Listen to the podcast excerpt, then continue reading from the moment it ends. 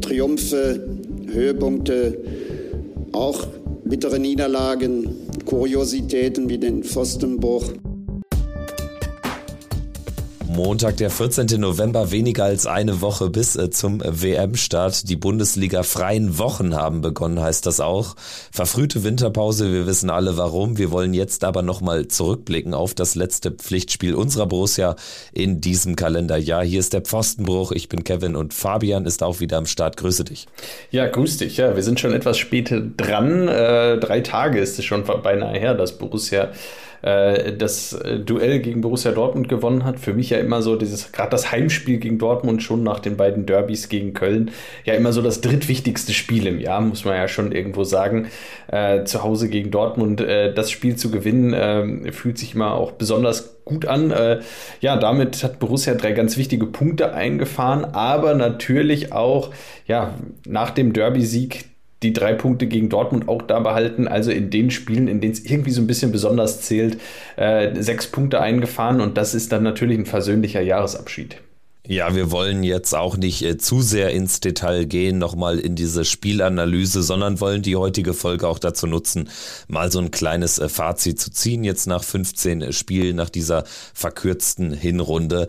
Nichtsdestotrotz erstmal nochmal der Blick natürlich dann auf den Freitag. Du hast es schon gesagt, das ist immer so ein ganz besonderes Spiel, so geht's mir auch. Also wir beide kommen ja dann auch aus der Gegend von äh, Borussia Dortmund Land, sage ich jetzt mal, Sauerland, Soest, die Ecke, da ähm, hat man ja dann schon so durchaus ähm, das Potenzial oder gerade nach so einem Sieg hat man ja durchaus schon so seine Pappenheimer, die man auch mal ein bisschen ärgern kann. Jetzt aus Berlin ist das eh nochmal ganz anders und trotzdem ist äh, ja diese Antipathie gegenüber Dortmund in den vergangenen Jahren, da muss ich keinem Gladbacher was erzählen, eher größer geworden.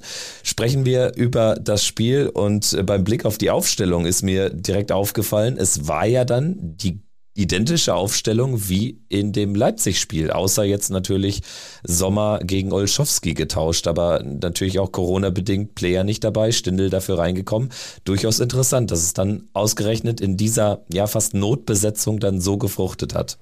Ja, wieder mal. Und wieder mal waren wir auch läuferisch stark. Wir haben ja auch über die Laufleistung von Borussia schon viel gesprochen. Ja, diesmal war Borussia wieder läuferisch deutlich stärker und schon macht man es auch dann einem, einem Team wie Borussia Dortmund äh, sehr, sehr schwer.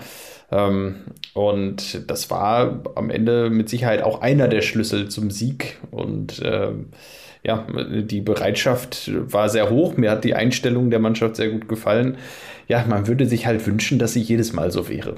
Genau das ist die Gretchenfrage, die wir gleich auch nochmal kurz äh, thematisieren werden. Ähm, jetzt so gerade beim Blick auf die erste Halbzeit, wenn ich da nochmal dran zurückdenke, ich habe es jetzt auch im TV geschaut und ich habe mir teilweise gedacht, was ist denn das für ein Spiel? Also das war ja dermaßen Vogelwild, das hat mich so ein bisschen erinnert an diese ähm, Confed Cup 2005 Jürgen Klinsmann DFB-Team Vibes, als jedes Spiel 4-3 und 3-2 ausgegangen ist. Und tatsächlich in der ersten Halbzeit, die Dortmunder haben uns ja von Beginn ein eingeladen. Mehrfach zu wirklich Tempogegenstößen und wie die Dortmunder dann neben uns hergetrottet sind, gerade beim 1-0. Also das war total langsam eigentlich alles und trotzdem natürlich brillant gespielt, brillant gepasst und so, aber gefühlt war das so sehr langsam und begleitend von den Dortmundern. Ja, absolut. Ähm, ich muss dazu sagen, kleine Anekdote von, von meinem Freitagabend. Das 1-0 habe ich leider verpasst. Aus folgendem Grund. Ich war in der Kneipe in, in Berlin unterwegs und ähm, habe dann gesagt, ja gut, äh, wie sieht's denn aus hier mit dem Spiel? Ähm, und der Wirt hinter der Theke meinte, ja, macht er gleich an. Ähm, er war gerade noch am Zapfen und ähm, ich dachte, ja gut, aber du kannst ja wohl das Programm mal schnell umschalten. Äh, das ist ja wohl keine größere Aktion. Ich habe mich dann aber erstmal natürlich wieder ganz geduldig hingesetzt. Äh, dann wurde es langsam halb. Dann habe ich nochmal einen prüfenden Blick zu ihm aufgebaut, ob er denn nicht langsam mal äh, das Fern den Fernseher umschalten wollen würde. Da lief immer noch Sky nach Berichte der zweiten Bundesliga. Ähm, und ich habe mir gedacht, ja, äh, das wird langsam hier Zeit. Es kann ja wohl nicht so schwer sein, einen, einen Fernseher umzuschalten. Aber da habe ich mich leider komplett geirrt. Ähm, der Wirt kam dann irgendwann hinter der Theke hervor, holte eine Leiter raus und hatte dann tatsächlich eine relativ lange Operation vor sich und hat dann wirklich äh, der ganze Umschaltvorgang von Sky äh, rüber auf Sat 1 hat dann tatsächlich knapp vier Minuten gedauert und begann erst eben um, äh, um 20.33 Uhr. Demnach äh, bin ich dann ins Spiel eingestiegen, als es schon 1-0 für Borussia stand. Äh, hab das 1-0 hinter natürlich gesehen und gebe dir inhaltlich recht. Äh, das war natürlich nicht gut verteidigt von Borussia Dortmund. Was war das bitte schön für ein Fernseher? War das so eine alte Röhre, wo man ja, gar keine Fernbedienung hatte? Ja, die Fernbedienung funktio funktionierte auf jeden Fall nur aus drei Zentimetern Entfernung. Der Fernseher hing relativ weit oben. Äh, das heißt, er musste tatsächlich mit einer Leiter da oben hochgehen, um dann, um dann, um dann einmal äh, umzuschalten. Und er musste auch einmal den Receiver wechseln, weil scheinbar hatte er für Sky einen anderen Receiver als für ähm, als für ähm, andere Kanäle und dann hat er entsprechend da irgendwie äh, einiges rumoperiert. Äh, das sah auf jeden Fall abenteuerlich aus, ja. Und Borussia hat es dann natürlich diesmal, ähm, ich meine, mir war es recht. Äh, es stand 1-0, habe mir natürlich gedacht, ach, ja toll, klasse, 1-0 verpasst, aber äh, mich natürlich auch im Nachhinein drüber gefreut. Ja, es sollten ja auch noch ein paar Tore folgen. Es hat ja gar nicht so lange gedauert, dann stand es auch schon 1-1. Das haben die Dortmunder dann ja wirklich äh, sehr, sehr starke zu Ende gespielt. Also dieser eine Pass da von Bellingham auf Brand, das war wirklich dann blitzsauberes Tor. Elvedi sieht da nicht gut aus, aber ist natürlich dann auch schwer zu verteidigen, wenn dieser Pass so perfekt kommt.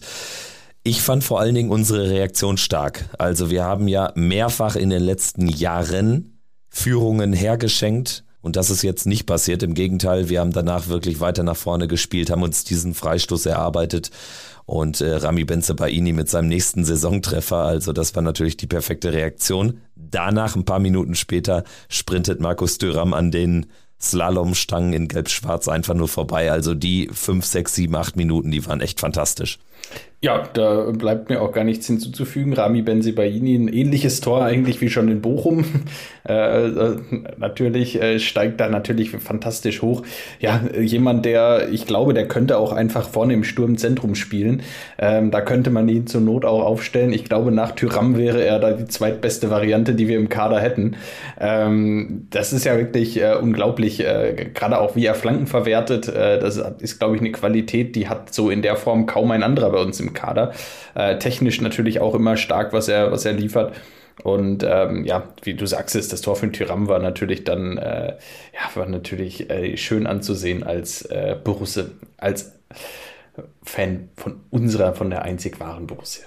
So, ich hätte das sonst auch noch ergänzt. Gut, dass du das schon erledigt hast. Ja, Markus Thuram in einer typischen Position alleine vorm Tor. Diesmal hat er dann die Chance genutzt. Es sollten aber noch ein paar Hochkaräter folgen, die er dann vergibt später im Spiel. Trotzdem auch in der Phase dann bis zur Halbzeit waren wir ja dann vor allen Dingen defensiv gefordert nach dem 3-1. Und im Mittelpunkt stand auch Jan Olschowski. Jetzt sein erstes Spiel auch im Borussia Park. Ein ganz besonderer Moment für ihn. Und er hat diesen Moment auch ganz besonders gemacht am Ende. Also was der für ein Spiel gemacht hat, à la Bonheur. Also das war so ein bisschen, ich will es nicht hochtrabend formulieren, aber es war so ein bisschen der Ter Stegen-Moment damals im Derby gegen Köln. Ne? Also Ter Stegen hatte damals sicherlich viel weniger zu tun in diesem Spiel beim 5-1, aber so von der Emotionalität ganz, ganz besonderer Abend für den Jungen. Ja, total. Und man muss ja dazu sagen, an den äh, Gegentoren äh, komplett unschuldig, ähm, hat alles, alles gehalten, was da auf, auf den Kasten kam und vor allem auch die hohen Bälle ähm, souverän eigentlich ähm, gehabt alle und äh, damit eine gewisse Sicherheit ausgestrahlt und das auch eben schon in der ersten Halbzeit und das war glaube ich wichtig auch für, für die Mannschaft davor äh, zu wissen, ja gut, äh, der ist da hinten gerade äh, nicht komplett nervös, dem schlottern nicht die Knie, ähm, auf den können wir uns heute verlassen, so, der bleibt stabil, der kann mit dem Druck umgehen und das ist ja für so eine Mannschaft dann auch immer wichtig, wenn man ähm, da das Vertrauen in den eigenen Torhüter langsam gewinnt.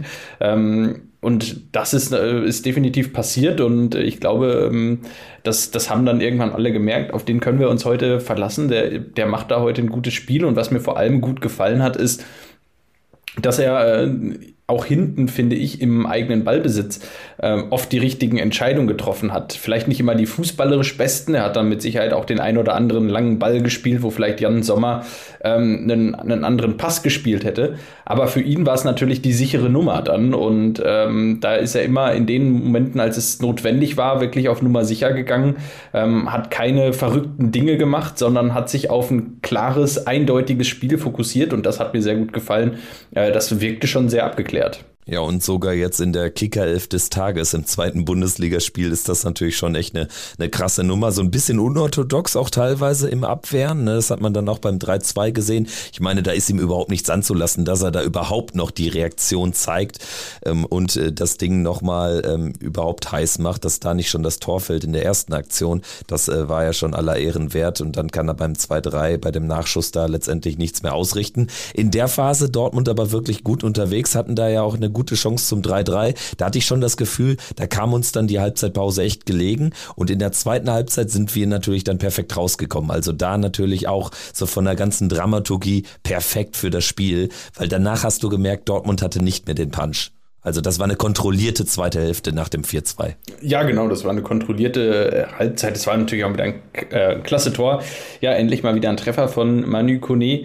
Äh, und ja, dann, dann war es natürlich etwas entspannter. Ich meine, man hätte es auch noch deutlich äh, entspannter gestalten können. Die Möglichkeiten auf das 5 zu 2, die waren da und aus meiner Sicht war es dann auch so, dass Borussia dem 5 zu 2 näher war als Dortmund äh, dann dem, dem 4 zu 3 über weite Strecken des Spiels. Zumindest mal so bis zur, bis zur 75. Minute, würde ich sagen. Ähm, da ja, habe ich noch einige Szenen im Kopf und vor allem, äh, was man ja sagen muss, dies, dass letztlich 5 zu 2 das auch gefallen ist, ähm, das dann nach Videostudium doch zurückgenommen wurde.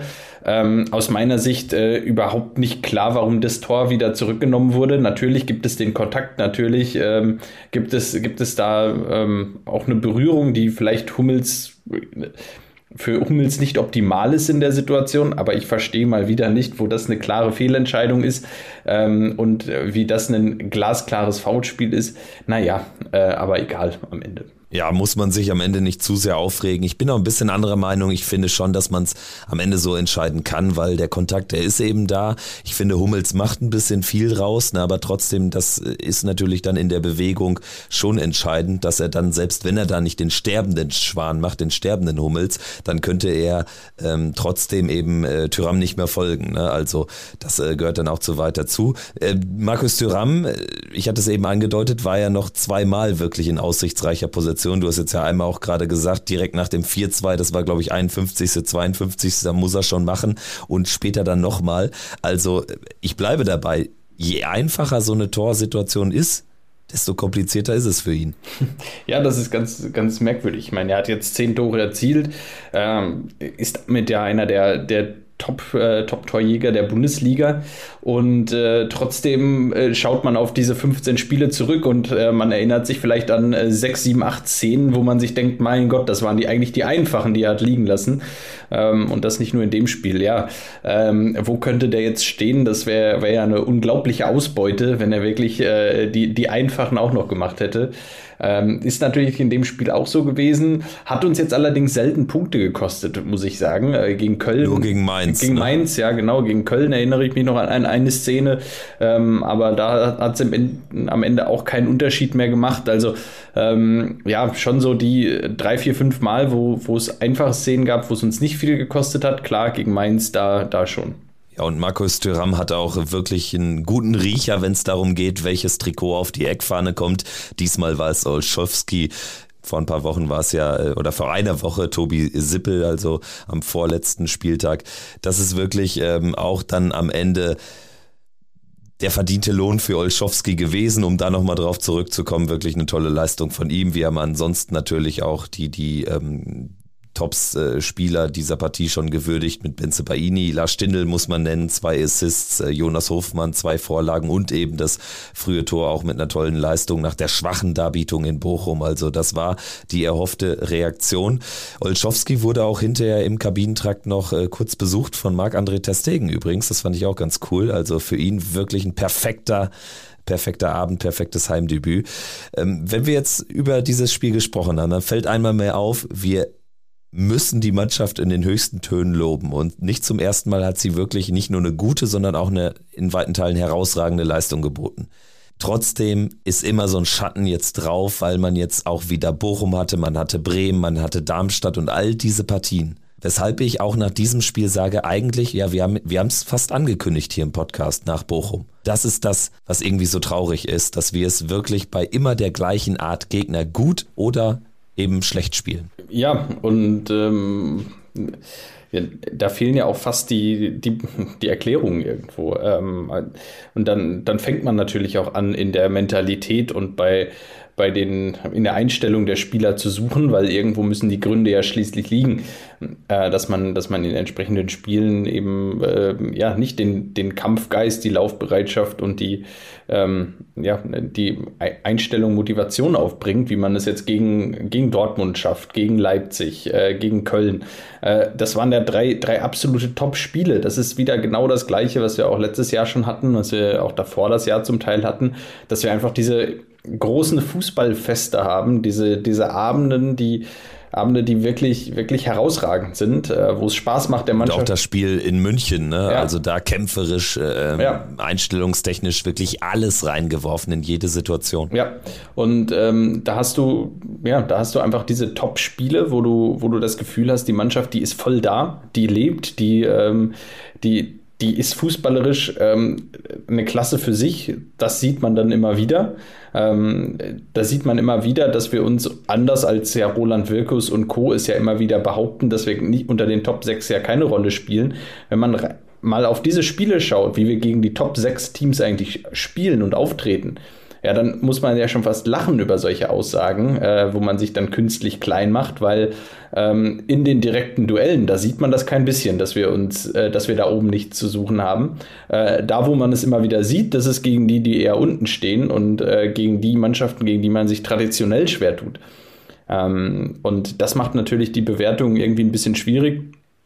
Und das macht es auch schwierig, momentan äh, die Mannschaft auch richtig einzuschätzen.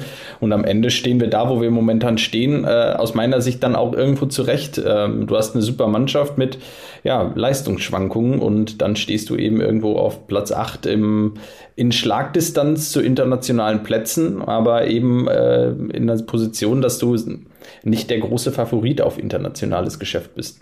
Ja, ich finde auch, wir sind wirklich fair bewertet also tabellarisch die 22 Punkte, sechs Siege, vier Unentschieden, fünf Niederlagen. Das passt schon so. Man hätte das vielleicht auch ein bisschen anders verteilen können. Es waren auch unglückliche Punktverluste dabei, aber natürlich auch ähm, Siege, die auch durch Spielglück bedingt waren oder auch begünstigt waren. Wenn ich da an den ersten Spieltag zurückdenke, da geht es eigentlich nicht so gut los.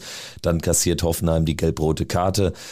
Sicherlich auch zu Recht, aber trotzdem, ähm, das muss man natürlich dann auch in der Bewertung erwähnen. Ich finde auch, dass man sich da teilweise zu klein redet. Ich glaube aber auch, dass intern anders gesprochen wird. Das habe ich, äh, die Position habe ich vor allen Dingen, nachdem Farke ja doch nach Bochum auswärts recht klar war und da erstmals auch wirklich klare Kritik geäußert hat. Das wurde dann wieder so ein bisschen aufgefangen von Wirkus, wonach es ja nicht an der Geisteshaltung liege. Ne? Das ist schon ähm, spürbar in der Kommunikation, dass es da dann irgendwie ähm, schwierig ist, glaube ich, so diesen einen klaren Kurs auch äh, vorzuleben, weil ich glaube, Borussias Vereinsführung, auch das Trainerteam weiß ganz genau, dass wir uns das teilweise so ein bisschen zurechtgelegt haben, den Spin.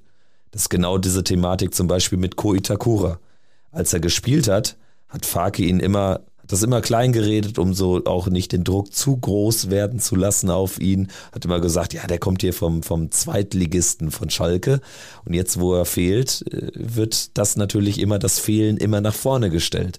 Und ähm, ich muss dir auch beipflichten, ich sage ganz klar, wenn du solche Spiele mit der identischen Aufstellung Sommer, Olschowski sei es dahingestellt, aber ansonsten mit den zehn identischen Feldspielern gegen Leipzig, den Tabellen, was sind sie, Dritter, und gegen Dortmund, den Dauertabellenzweiten der letzten Jahre, absolvierst, dann gilt für die Mannschaft trotz der verletzten Problematik das, was du gesagt hast. Wir müssen da eigentlich ein bisschen besser abschneiden. Und da kann Farke zufrieden sein, wie er möchte auch generell mit der Situation. Ich denke, es passt auch so natürlich rein. Jetzt nach dieser turbulenten Saison ist das jetzt wirklich ähm, insofern halt deutlich besser, als dass wir nicht in so einen richtigen Negativlauf jetzt gerutscht sind. Aber trotzdem, eigentlich ist die Mannschaft von der Qualität in der Spitze mit 22 Punkten darf sie nicht zufrieden sein. Äh, würde ich auch sagen. Ähm, ich, ich glaube auch, dass man, dass man durchaus ähm, den einen oder anderen Punkt da, da mehr haben könnte und ähm, dass die Mannschaft, ich, ich bin mir auch nicht sicher, ob die Mannschaft mit diesen 22 Punkten zufrieden ist. Ich glaube, das ist eher, naja, ähm, hm, das ist so okay, aber ähm, ich, ich würde mal sagen, das ist eine, das ist eine 3. Ähm, und ich glaube, dass die Mannschaft das intern auch ähnlich bewertet. Ähm, ich glaube auch, dass der Anspruch der Mannschaften etwas höherer ist. Es gibt viele Spieler, die einfach einen deutlich höheren Anspruch haben, auch den Anspruch haben, ganz woanders zu spielen, äh, die immer wieder auch über die Champions League reden, die immer wieder auch ähm, in so Champions League, Europa League spielen wollen. Äh, viele Spieler, die das auch durchaus können. Und dann äh, muss man auch durchaus die, die Ambition haben, da irgendwo in dem Bereich mitspielen zu können. Und äh, dann muss man sich auch mit Teams wie Freiburg und Union Berlin vergleichen können. Und dann darf man den, den Vergleich nicht zurückziehen und man darf nicht sagen, ja gut, das sind, äh, ja, die haben eben nicht andere Möglichkeiten, sondern die haben eher geringere Möglichkeiten, machen nur deutlich mehr draus. Ja, und das, ähm, das ist was, wo, ja, ist ein Thema, da haben wir schon, glaube ich, vor über einem Jahr drüber gesprochen. Wir haben, glaube ich, mal für 2022 gesagt, dass äh, das Borussia ja, äh, gerade das in den Griff bekommen muss. Äh, jetzt sprechen wir Ende 2022 äh, über gleiche, gleiche Probleme wieder. Ähm, ja, das muss Borussia in den Griff bekommen. Ja, wenn wir jetzt die Situation mal mit der vor zwölf Monaten vergleichen, oder sagen wir im Dezember 2021, also vor elf Monaten, Ende der Hinrunde, turbulente Situation, Niederlagenserie so gerade zumindest noch gestoppt mit einem 1-1 in Hoffenheim, aber das dann auch in der Nachspielzeit kassiert, also es sah wirklich nicht gut aus. Dann muss man schon sagen, ist Borussia jetzt besser aufgestellt, obwohl Max Eberl nicht mehr da ist, obwohl auf der Ebene eine Baustelle aufgemacht wurde, von der wir damals in der Dramatik noch gar nichts wussten. Aber wir haben auf jeden Fall jetzt einen besseren Kurs genommen. Also ich denke, der Meinung muss man sein, auch wenn auch diese ersten 15 Spiele unter Daniel Fark eben nicht alle super rund gelaufen sind. Ja, äh, ich glaube auch. Ich glaube, unterm Strich war dieses, dieses Jahr war einfach ein Jahr mit viel Licht und Schatten. Ähm, und ich glaube, die Ausprägungen von Licht und Schatten waren einfach äh, stärker als äh, in anderen Jahren. Also äh, der Abgang von Max Eberl, ähm, die, die, kurzzeitige Abstiegsangst, die man äh, dann im, im Februar, März äh, auch, auch hatte. Ähm, ich glaube, das sind einfach starke Ausprägungen, die, die da jetzt in diesem Jahr im Spiel waren.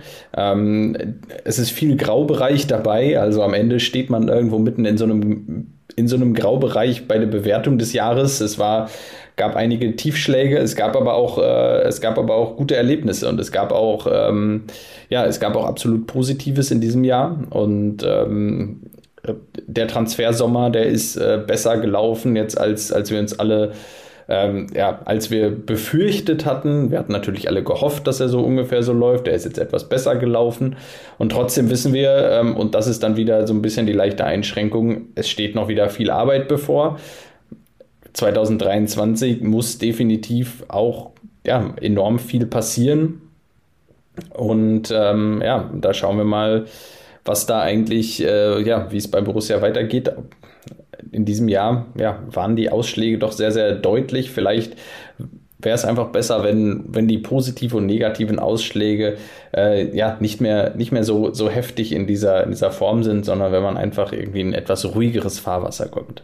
Ja, und genau dafür, um diesen Umstand zu erreichen, braucht es halt noch einer ähm, größeren Kaderrestrukturierung. Und das hört man ja zwischen den Zeilen auch immer von Roland Wirkus. Dieses Problem hat man auch mittlerweile erkannt, weil eben dieses Muster da ist. Bei immer der gleichen Art Gegner lässt man sich abkochen. Man kann es Mentalität, Wille, Einstellung, wie auch immer nennen. Also, dass da Defizite vorhanden sind, ist offenkundig. Und dass natürlich die internen Ziele der Einzelspieler auch äh, mehr oder weniger dann klar mal auch in Interviews vorgetragen. Zum Beispiel, wenn ich an Florian Neuhaus zurückdenke, ich glaube, vor dem Frankfurt-Spiel war es. Natürlich soll es Richtung Europa gehen. Und trotzdem ist die Rolle von Wirkus, von Farke natürlich auch sehr kompliziert, weil die natürlich wissen, ah, der Kader hat seine Schwächen nicht wenn es darum geht, die Einzelspieler mit den Einzelspielern von, von Frankfurt, geschweige denn Freiburg oder sogar Union zu vergleichen, dann hat man äh, da, da eher teilweise sogar Vorteile im, mit Blick auf Union, ganz sicher sogar. Aber der Kader ist halt nicht so hygienisch rein. Ne? Und ich glaube, deswegen ist diese Situation auch für Wirkus so kompliziert. Ich hoffe einfach, dass jetzt auch, gerade jetzt auch diese lange Periode, bis es wieder weitergeht, das sind ja acht, neun Wochen, dass auch die schon genutzt wird. Es muss ja jetzt nicht irgendwie super viel im Winter passieren, aber auch hinsichtlich Sommer 2023, dass man da auch ein bisschen kreativer wird auf dem Transfermarkt, dass es nicht dass es mehr auch so in diese Itakura-Richtung geht, dass man da vielleicht mal schaut, wer ist denn für wenig Geld zu haben, hat ein großes Potenzial ähm, und nicht nur irgendwie auf diese 8 Millionen Transfers aus der zweiten Liga in Frankreich schaut oder so, wo natürlich dann auch immer der Verkaufsdruck dann exorbitant hoch ist wiederum. Also das ist einfach eine schwierige Situation. Ich hoffe, dass man jetzt diese Zeit bestens nutzt. Ja, das hoffe ich auch. Also die Weichen stellen für nächstes Jahr, das wird jetzt äh, unglaublich, unglaublich wichtig. Ich habe gelesen, dass die Spieler von Borussia äh, jetzt äh, auch eine lange Pause haben. Ähm, und äh, ich glaube, die sollte Roland Wirkus nicht haben, diese lange Pause. Ähm, ich hoffe zumindest nicht, dass er jetzt vier Wochen die Beine hochlegt. Ähm, ich glaube, dass, dass Borussia jetzt viele Hausaufgaben hat, ähm, einiges vor sich hat und ähm, jetzt natürlich auch eine Zeit ist, wo man, wo man schon mal die ersten Weichen stellen kann. Da haben wir noch einige Vertragsthematiken, über die wir hier auch schon öfter mal gesprochen haben, äh, für 2023, aber auch schon für 2024, wo man mit Sicherheit schon mal das eine oder andere angehen kann. Da sind aber natürlich auch Spieler zu nennen, ähm, wie Sommer, äh, Elvedi, Tyram, die gerade alle bei einer WM sind. Äh, das heißt, äh, bei den dreien kann man davon ausgehen, dass in den nächsten Wochen auch nichts passieren wird. Die werden mit Sicherheit keinen neuen Vertrag unterschreiben, während sie bei einer WM weilen. Und ähm, ja, da kann man sich vielleicht auf andere Personalien konzentrieren, die gerade die ein bisschen mehr Zeit haben. Christoph Kramer äh, ist bei seinem Expertenjob, das heißt auch der auch, auch der hat der hat vielleicht gegebenenfalls Zeit, dem bei sich nochmal ein neues Vertragswerk durchzulesen. Ähm, aber es sind auch noch ein paar andere Kandidaten und da wird es wichtig, äh, schon mal vielleicht an der einen oder anderen Stelle Klarheit zu schaffen und sich dann Gedanken darüber zu machen, wie der Kader eigentlich aussehen kann, aussehen wird und vielleicht auch, ähm, ja, ähm, was passiert, wenn, wenn einige Dinge nicht so laufen, wie man sich das erhofft. Ja, insgesamt neben Christoph Kramer sechs Spieler aktiv bei der WM in äh, Katar im Einsatz. Jonas Hofmann mit dem DFB-Team, du hast äh, Jan Sommer und Nico Elvedi genannt für die Schweiz. Koitakura ja auch dabei. Jetzt äh, haben wir gar nicht erwähnt, er hat jetzt äh, drei Minuten bekommen beim Stand von 4-2, wurde eingewechselt. Ich bin mal gespannt, ähm, inwieweit die Japaner dann auch schon zum Auftakt gegen Deutschland mit ihm planen. Eigentlich kann man das ja kaum verantworten. Also äh, es könnte ja zumindest zum Turnierauftakt noch keiner sein für die Startelf. Bin ich mal gespannt, wie die Japaner das äh, bewerkstelligen werden. Ansonsten Joe Scully mit den Amerikanern dabei und ja, Markus Thuram, du hast es gerade erwähnt als letzter in den 26-köpfigen Kader der Franzosen gerückt. Ich denke, schon ein bisschen überraschend, dass jetzt ausgerechnet die Offensive der Franzosen nochmal verstärkt wird. Damit habe ich echt nicht gerechnet, weil die ist ja schon so gut. Also Tyram muss so ein bisschen, glaube ich, darauf hoffen, dass die Franzosen gegen Australien und gegen Dänemark gewinnen, damit sie gegen Tunesien ein entspanntes drittes Vorrundenspiel haben, weil ich glaube, das könnte der Moment sein für Markus Tyram, könnte eventuell dann auch nochmal von entscheidender Bedeutung sein hinsichtlich Wintertransferperiode im Januar. Denn das wäre ja, sollte er den Vertrag nicht verlängern, das Ganze ist ja durchaus noch offen, das wäre ja dann die letzte Möglichkeit, noch ein bisschen Geld zu kassieren und Jetzt nochmal, vor, vor ein paar Wochen haben wir drüber gesprochen, bleibst du aber dabei? Also das Angebot, das kann kaum so hoch sein, dass man das machen sollte? wenn er nicht verlängert? Ich, ich, glaube schon. Also ich meine, die Woche, der Wert für Borussia in dieser Saison, der steigt ja von Woche zu Woche. Ähm, und äh, das ist, das glaube ich, das ganz große Problem. Ich meine, wir haben noch, wir haben noch ein paar Spiele. Ich glaube, drei an der Zahl im Januar. Ähm, er kann gerne noch die drei Spiele da bleiben äh, und zu drei Siegen schießen, äh, so dass wir, so dass wir wirklich äh, sicher sein können, dass wir mit dem Abstieg aber mal gar nichts mehr zu tun haben in dem Jahr. Und dann kann er gerne noch gehen für die letzten ähm, aber nein, da müsste aus meiner Sicht schon ein, ein Angebot kommen ähm, in einer Höhe, wo ich kaum sehe, dass es kommt. Also da muss, äh, ich glaube, dass Tyram einfach das Potenzial hat, äh, wenn wir nächstes Jahr in Europa spielen, dann glaube ich nur mit Tyram. Ähm, der ist derjenige, der, auf den wir uns aktuell verlassen können. Er hat jetzt zehn Tore geschossen. Ähm, das ist absoluter 20-Tore-Kurs. Ähm, das ist für Borussia ja absolut außergewöhnlich. In den letzten Jahrzehnten äh, hatte man selten einen Spieler, der, der wirklich so, so ein Torgarant war, auch vorne als Mittelstürmer. Und ähm, das, das führt aus meiner Sicht dazu, dass ähm, dass der Wert von Tyram ähm, ja doch sehr, sehr, sehr hoch ist, ähm, weil ich glaube, man äh, die Chance auf den internationalen Wettbewerb für nächste Saison leichtfertig vergibt, wenn man Tyram im Winter abgibt. Äh, und dementsprechend müsste aus meiner Sicht die Entschädigung schon echt äh, hoch sein und die Entschädigung ja, müsste schon auch in einem irgendwo äh, 10 Millionen und höher sein, aber da sehe ich ehrlicherweise nicht, dass das gezahlt wird für einen Spieler, der noch 5, 6 Monate Restlaufzeit hat. Vor allen Dingen, und so schätze ich ähm, die Familie Thüram, auch Lilien Thüram ist da natürlich, spielt ja auch eine Rolle, der auch zur letzten Borussia Park auch war, gegen Stuttgart, glaube ich. So schätze ich halt auch äh, die Thürams nicht ein, dass sie jetzt irgendwie, keine Ahnung, zu Newcastle gehen falls sich da jetzt, keine Ahnung, kann ja passieren, der Top-Stürmer verletzt sich, ich weiß gar nicht, wer da für die Tore verantwortlich ist oder so, verletzt sich jetzt während der WM oder rund um Boxing Day, da wird ja dann schon wieder gespielt und dann ähm, kriegen die Panik und legen 20 Millionen auf den Tisch. Dann glaube ich, dass Markus Thuram trotzdem überlegen würde. Also es geht da jetzt nicht nur ums Geld, kann ich mir vorstellen, weil ansonsten äh, wäre er vielleicht auch schon hätte noch stärker den Wechsel auch jetzt schon forciert. Ne? Also aktuell scheint er sich ja auch wohl zu fühlen im Team. Ich, ja, ähm, und das ist die größte Hoffnung. Also ich meine, bei Tyram gibt es ja immer noch so eine minimale Resthoffnung, dass er doch am Ende seinen Vertrag verlängert. Ähm, die Hoffnung, die schwindet natürlich mit jedem Tor, das er erzielt und mit jedem, mit jeder WM-Nominierung jetzt. Ähm, da so ehrlich muss man ja sein, aber ähm, ja, ich, also ich mein mein mein Traum-Szenario wäre, er verlängert den Vertrag. Mein äh, mein äh, ja auf Platz zwei wäre dann bei mir, dass er bitte ähm, bitte bis zum Sommer bleibt und äh, uns in den europäischen Wettbewerb schießt und dann äh, erst auf Platz drei wäre eigentlich ein Abgang im Winter. Ja und auf Platz vier wäre dann Verbleib ablösefreier Wechsel im Sommer, aber es reicht nur für Platz 8. Also genau so wahrscheinlich in der Abfolge. Gut, ähm, dann würde ich sagen, haben wir jetzt eigentlich nochmal die Chance genutzt, um auch so ein bisschen über das große Ganze zu sprechen. Wir hoffen, es hat euch gefallen. Jetzt äh, kann man ja vielleicht noch den Tipp geben. Also die U-Mannschaften spielen ja alle noch. Die Frauen haben auch noch ein Spiel jetzt äh, in den nächsten Wochen. Und ähm, bei der U23 sind es ja, meine ich, sogar noch drei Spieler. Also da ist die Saison auch noch voll im Saft. Also ich habe jetzt auch eben auf borussia.de gesehen, es werden jetzt äh, fleißig Tickets verkauft für das Spiel gegen Schalke. Gegen Schalke 2 im Grenzlandstadion in Reit. Also das kann man sich vielleicht auch mal geben. Also wenn ich nicht so weit weg wohnen würde, dann äh, ich glaube, wäre diese Phase jetzt der Moment, wo ich mir das auch mal äh, live anschauen würde.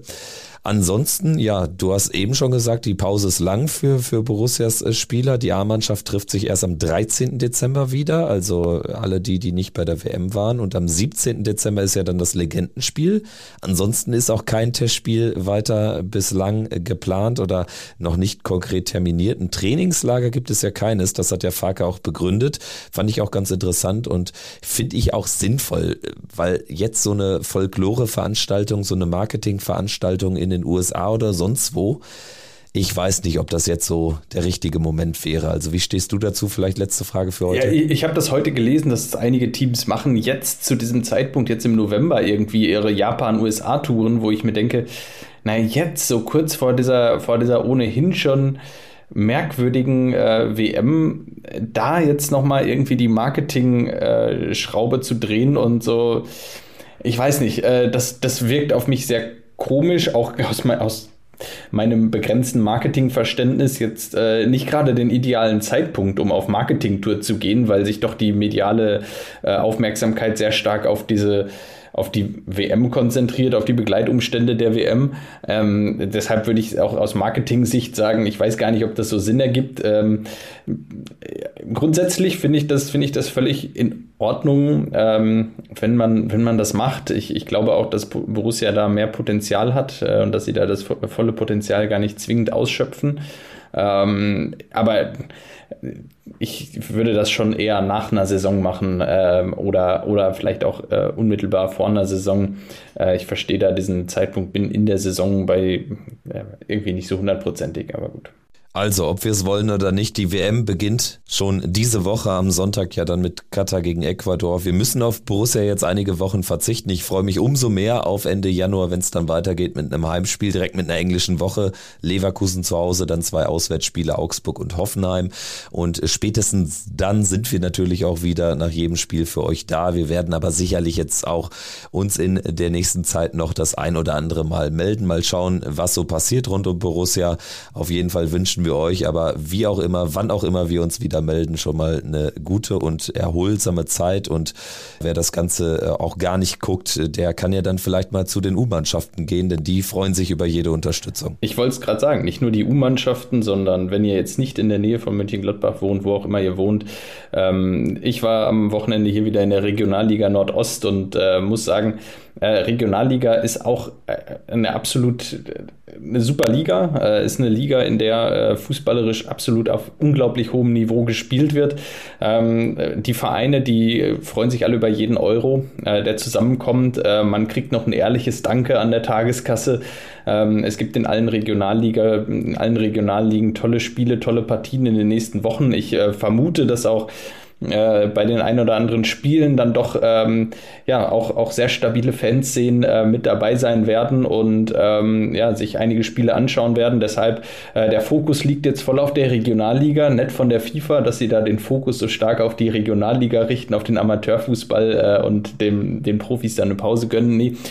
Ähm, aus meiner Sicht, ähm, ja, äh, toller Fußball, toller Live-Fußball auch in der Regionalliga. Ähm, äh, unterstützt euren lokalen Verein, ähm, geht vor Ort zu den Spielen, äh, die freuen sich alle. Äh, natürlich Borussia auch, wenn ihr zur U23 geht, äh, genauso aber auch äh, alle anderen kleinen Vereine. Ähm, das ist absolut lohnenswert, die alle zu unterstützen.